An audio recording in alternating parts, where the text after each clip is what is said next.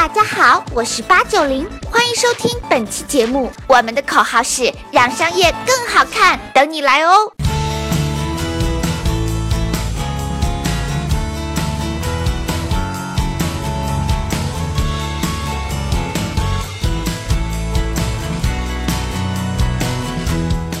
世界如此喧嚣，真相何其稀少。大家好，我是吴晓波，欢迎来到吴晓波频道。吴老师如此喧嚣，能听懂的何其稀少。大家好，我是八九零。前两天啊，去了一趟深圳，见到了玉亮同学。这个过去几年呢，瘦了三十多斤，打了一场大战，然后呢，现在终终于当上董事长了。让我问玉亮，我说这几年在管理万科中最大的一个感触是什么？玉亮跟我讲：“小波啊，有件事儿啊正在发生。他说啊，我们这一代人啊，现在有个很糟糕的心结，叫什么呢？叫做不服老，总觉得自己还没老，对吧？还能做很多俯卧撑。但你会发觉说啊，今天的六零后和七零后和现在的八零后、九零后之间那个代沟啊，跟你身上有多少肌肉，能不能做俯卧撑没有关系。有关系的是什么呢？是他的生活方式，他的价值观。”甚至他的语言方式跟你完全的不一样。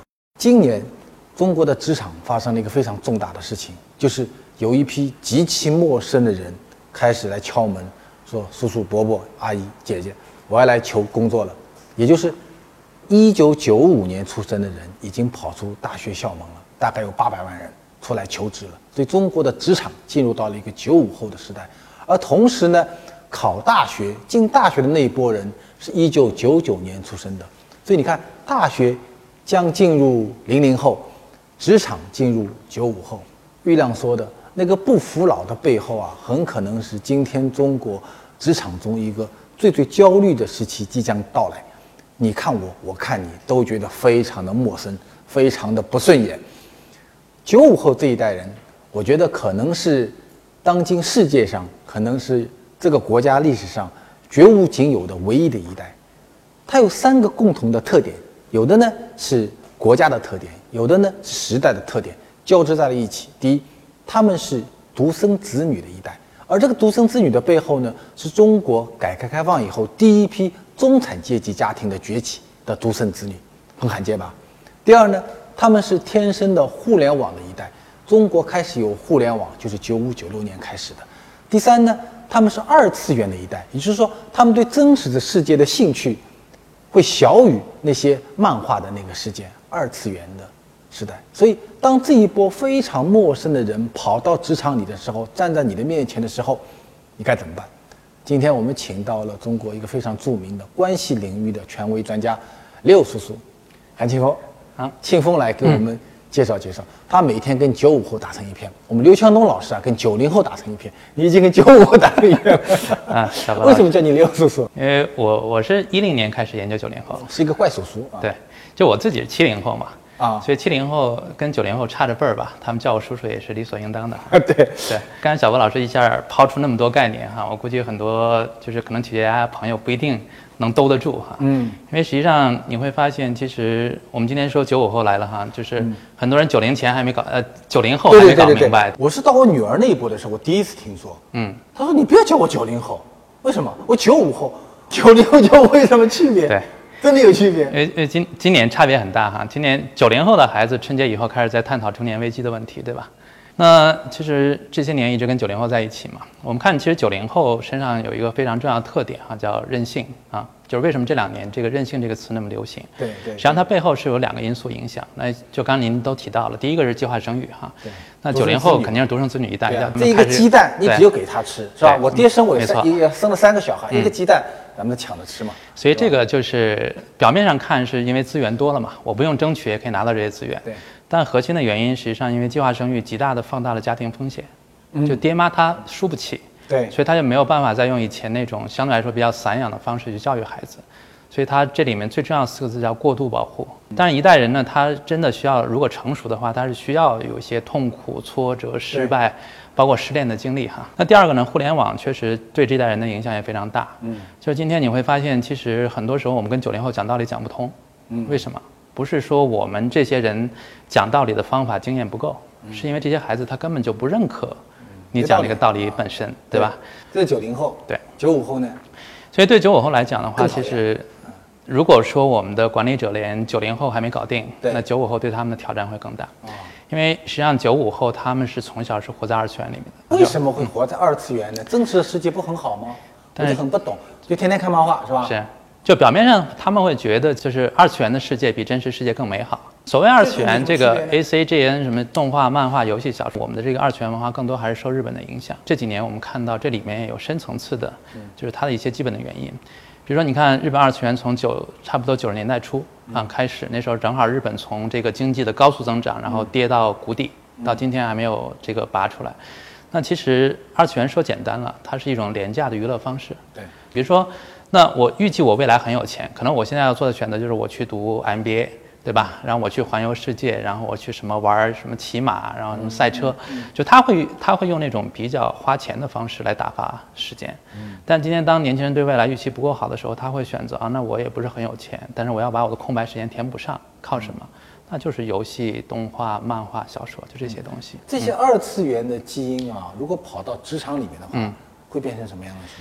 其实很简单嘛，就是一个人如果他习惯于活在一个虚拟的世界里，他认为所有的美好的挑战的东西都在虚拟世界，那三次元对他的吸引力在哪儿？所以你会发现，今天其实年轻人他对工作的这种热情其实是不高的哈。就我我经常跟这个九零前的管理者开玩笑，我说你知道为什么每次跟九零后 PK 你们总输吗？就是在这个谈恋爱上哈，有一句很重要的话叫谁认真谁就输了他主。要在搞谈恋爱啊，对，所以刚刚我们顺着刚才那个说啊，就是其实你看，对一个年轻人来讲，他的时间精力主要花在什么地方？第一个工作，第二个兴趣爱好，第三个谈恋爱，对吧？嗯。那其实对于九零前来讲，时间精力不够的时候，他会优先去选择工作。但对九零后来讲，恋爱在这个年龄，在在这个年龄，在年轻的时候，一定是比工作重要的。那我们当年呢？我们当年也是把工作放在第一位啊，就是发生冲突的时候，你想想，工作和恋爱。那发生冲突的时候，你对，会当年大学毕业的时候是吧？对对，这个当年很多悲剧都这样产生的。我要分到这儿，他要分到那儿，然后咱们就找棵大树是吧？抱一个晚上是算了。所以你看，我们把工作放在第一位，他们把工作放在最后一位。真正发生 PK 的时候，谁会谁会更在乎？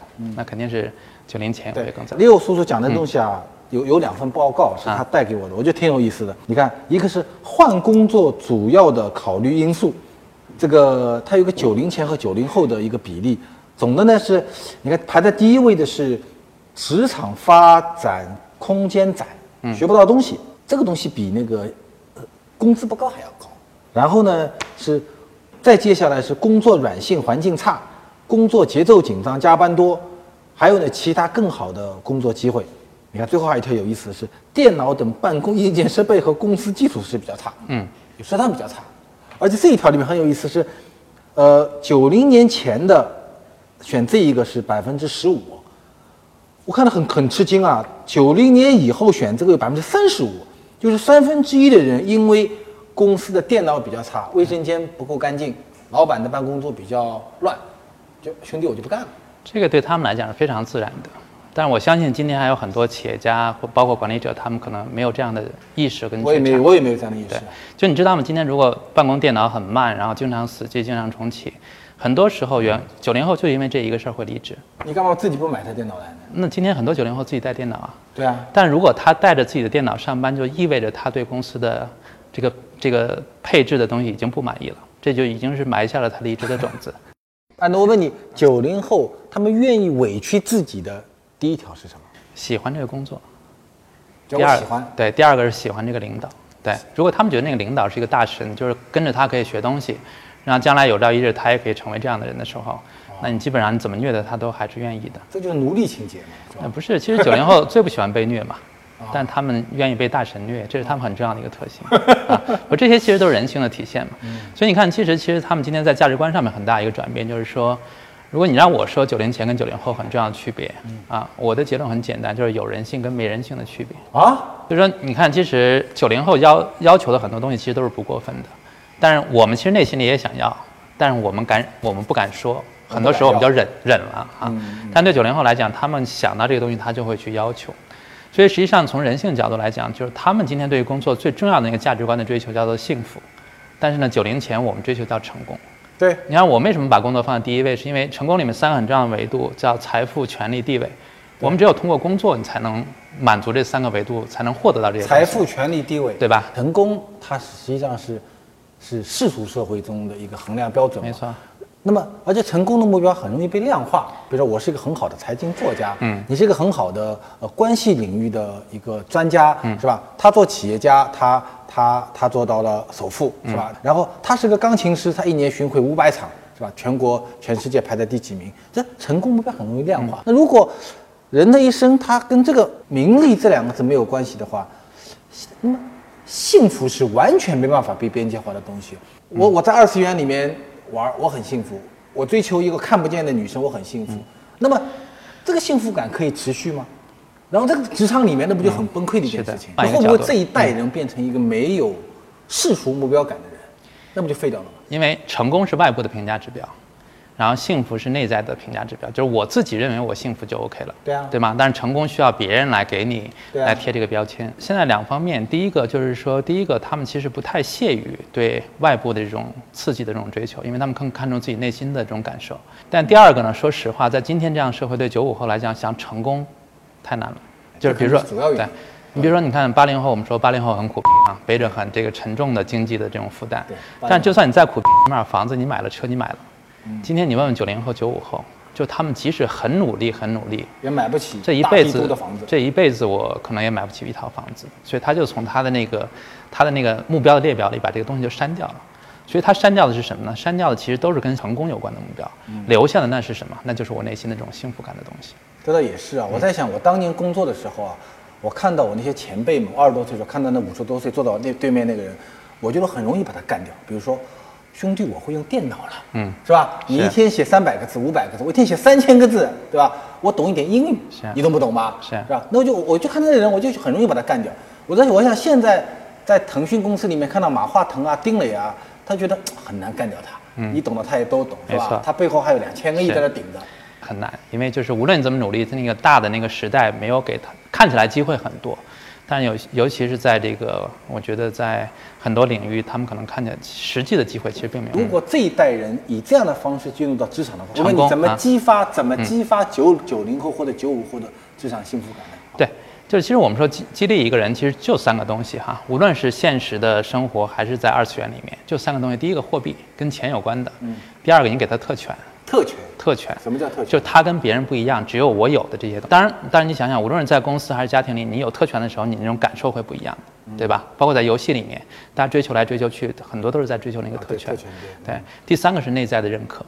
但当然，这是层面更深层次，比如说我是不是可以得到尊重、得到认可，嗯，然后有没有成长成就的机会？嗯货币是可以被量化的，对吧？货币是比较容易被量化的，特权可以被量化。特权其实也可以被量化，比如说，因为特权其实有内在比较。牛好的高配置的电脑，你用一台比较低配置的电脑，你说这个其实很重要哈。也很重要。但你看以前其实公司里面，比如说我是不是有独立的办公室，然后这个啊对对对？对我们当然后年也是特权有没有什么助理？啊，对对对对甚至有没有什么司机，这个是很重要的有没有一个特权。一辆车对但今天其实对很多年轻人来讲，当然他们现在还没有到那个职级哈，他们考虑其实不是那个问题。比如现在有公司里面，他发现就是九零后经常是请假那种理由是很奇葩的。嗯，那一开始他可能愿意跟你说，但是如果你觉得很奇葩，他可能连理由都不愿意告诉你。嗯，那这时候就有团队有公司他就发行叫无理由请假卡，就是只要你手上有这张卡，你今天来找我请假，我不问你原因，然后我马上就批。对但这样是这张卡，这不是拼老板心情啊！我今天好，我给你一张卡。他实际上其实组织他会说，我要跟你去做做交换。那拿什么样交换？你想要特权，我想要你好的业绩。那这样来，我们俩这个交换一发生，其实问题就简单了。那你这个事儿，你觉得跟我们小时候老师给我们挂个大红花有区别吗？其实没区别啊，那你觉得大红花能能能能能够唬得住那个七零后、八零后？关键谁发。如果他很欣赏你，他特别喜欢这个领导，不用说给他发个大红花，你就跟就拍拍他肩头，哎，那个小王今天干得不错，他都会很买账。但如果说你他不认可你，然后你拍拍他，哎呀，干得很好，他没准马上转头就辞职了，对吧？所以这这对他对领导的这种认可，对 很重要，对，所以这是一种特权哈。当然，另外一种特权其实也很重要。我看过我好几个学员，他们的公司在做的事儿就是什么？他就说，那好，光玩虚的，天天给你发这种卡，可能也也过意不去，对吧？那我们来点实的，一个季度业绩排排名前三名的，那下个季度我就给你自己挑电脑的权利嘛。那看起来是公司出了一点成本，但是你把这些最优秀的九零后留在公司，你想想你获得的获得的那个回报是多少？嗯，还有最后一个是认同，是吧？需要认可，认同、认可。认可可以被量化吗？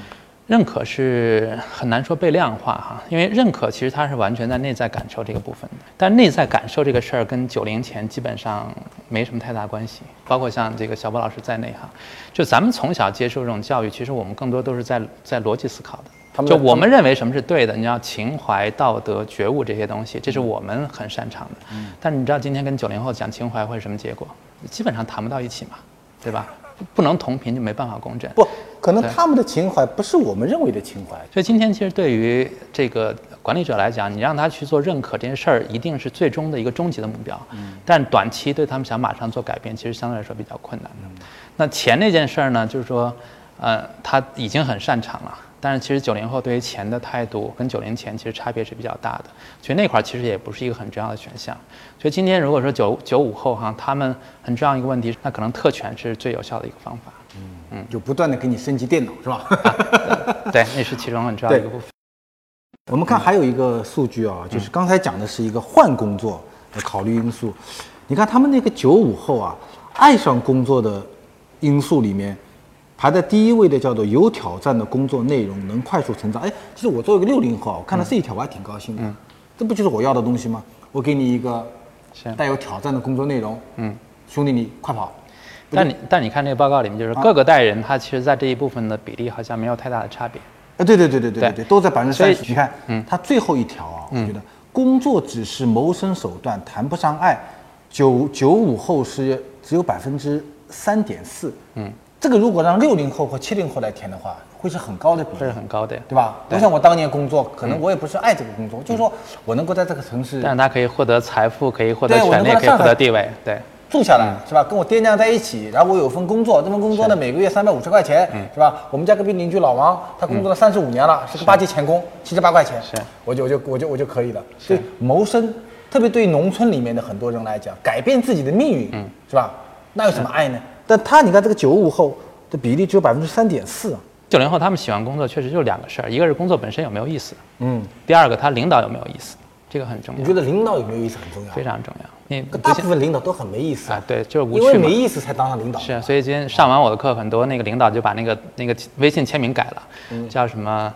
呃，保持一颗有趣的灵魂啊，就类似于这种的哈啊。因为发现还是个六零对，因为你发现这个无趣啊，对年轻人来讲真的是完全没有吸引力的。那么如果这波人九五后。慢慢成为职场的主力的话，因为领导者还是六零后、七零后、八零后嘛，那么相处之道是应该这波九零以前的人放弃自己的工作方式、生活方式去迎合他，还是说我帮你们建立一套规矩？两个其实都是两个问题，两个都需要，但是第一个更重要一点，因为关系里面很简单，谁难受谁改变。对对对，那就是对吧？谁难受呢？那一定是九零前难受，毫无质疑的。但另外一个方面来讲，其实你想想，我们最近三年哈，就我问任何一个人都可以。最近三年那些新的潮的有意思的东西，你跟谁学的？跟比你年轻的还是比你年长的？所以也就意味着这个时代其实已经是年轻人的时代了，只是我们还不愿意把这些位子让出来。所以你在这种 PK 里面一定是不舒服的。那最重要的，首先是自己去做改变。所以我觉得其实大家有机会去，比如说接触九零后甚至九五后，是特别幸福的一个事儿。就是我再问你个事儿，真是。也是我们可能很多朋友都困扰的一件事情。你说九五后也好，这波人我认为是有阶级的人了，因为有些人可能叫王思聪，嗯，对吧？有些人可能是一个中产阶级家庭，有的呢可能是农民子弟，嗯，他们同时进入到了你这家公司，嗯，然后这一批人他们的目标感是不一样的，对，有不同的目标感，没错。但是你从他的九五后的角度来讲，一个高净值人群的小孩，一个中产阶级的孩子，他怎么确立自己的目标感？所以这里面其实有一个挺重要的话题，就是每次给给这个孩子们讲课的时候，我们会说到一个，就是任性其实只是这代人的表象啊。九零后、九五后的统一的特征是任性，嗯，但任性背后其实还有一个很重要的特征叫迷茫。你会发现，其实九零后这一代人迷茫的程度是非常高的，而且很普遍的，非常像一九六零年代的。其实这个就跟嬉皮士运动当时的动力是非常接近。但你知道嬉皮士运动最后通过反抗来完成自我的成长的？他们也在反抗。他们孩子在哪儿反抗？二次元在反抗。你觉得在反抗他们二次元是对现实社会的一种反抗，但是在二次元之前，九零后为什么那些他们有很极端的，就是大家看起来好像极端的行为、极端特征，其实那就是他们反抗的手段嘛。嗯，对。而你想想，其实八零后刚踏入社会的时候，大家觉得八零后是垮掉的一代。对。但是汶川地震也完了以后，这事儿就不了了之了，对吧？然后你看现在九零后，最大九零后这个出来工作都已经五年了，而这个问题不但没有结束，它反而会有愈演愈烈的这种趋势。嗯。那说明他们这种反抗的这种，无论是特征还是状态还是程度，其实都是远远超过前面这前面那些代人的。嗯，对。所以对九零后来讲，他给中华民族其实注入了一些不同的这种这种基因。对吧？就是我们现在更国际化，孩子们他们的想法，就今天中国九零后更像欧美的年轻人，而不像传统意义上的这个中国的年轻人。对他们更国际化是，所以他们其实帮我们在整个这个这个民族复兴路上，其实能够添砖加瓦啊，能够贡献很多的力量。好，他们做另外一场中国梦，反正加在一起都是中国梦。嗯，对。今天跟六叔叔聊啊，真的让我呃一个很陌生的角度去了解了我们的九五后这波。即将来到我们公司的这些空间的这些年轻人，然后呢，也谈了很多怎么跟他们相处和激励的一些办法。特别重要的是，咱们办公司的一定得有一些好电脑啊。吴老师，为什么科技进步了，但是生产率增长反而放慢了呢？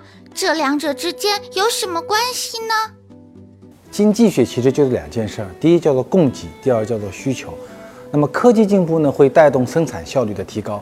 原来呢，你一年做一百万台电脑，现在呢，你能做两百万台电脑。但问题是在需求端，到底需要一百万台电脑还是两百万台电脑呢？所以，如果科技进步了，生产效率提高了，但是在需求端没有大的提高的话，那么你的生产率增长其实是会下降的。吴老师，前不久啊，淘宝查处了非洲小朋友举牌的广告视频，你怎么评价这个现象？我觉得这样的事情可能隔个三天五天就会发生吧。任何一个爆品出现或者一个现象出现，比如以前有一个叫葛优躺，然后就很多品牌去蹭，然后有有一些呃明星事件，然后品牌去蹭，或者说某一个人讲一个小目标，大家品牌去蹭。我觉得是一个蹭流量、蹭内容的一种呃小的伎俩，过去就过去了。吴老师。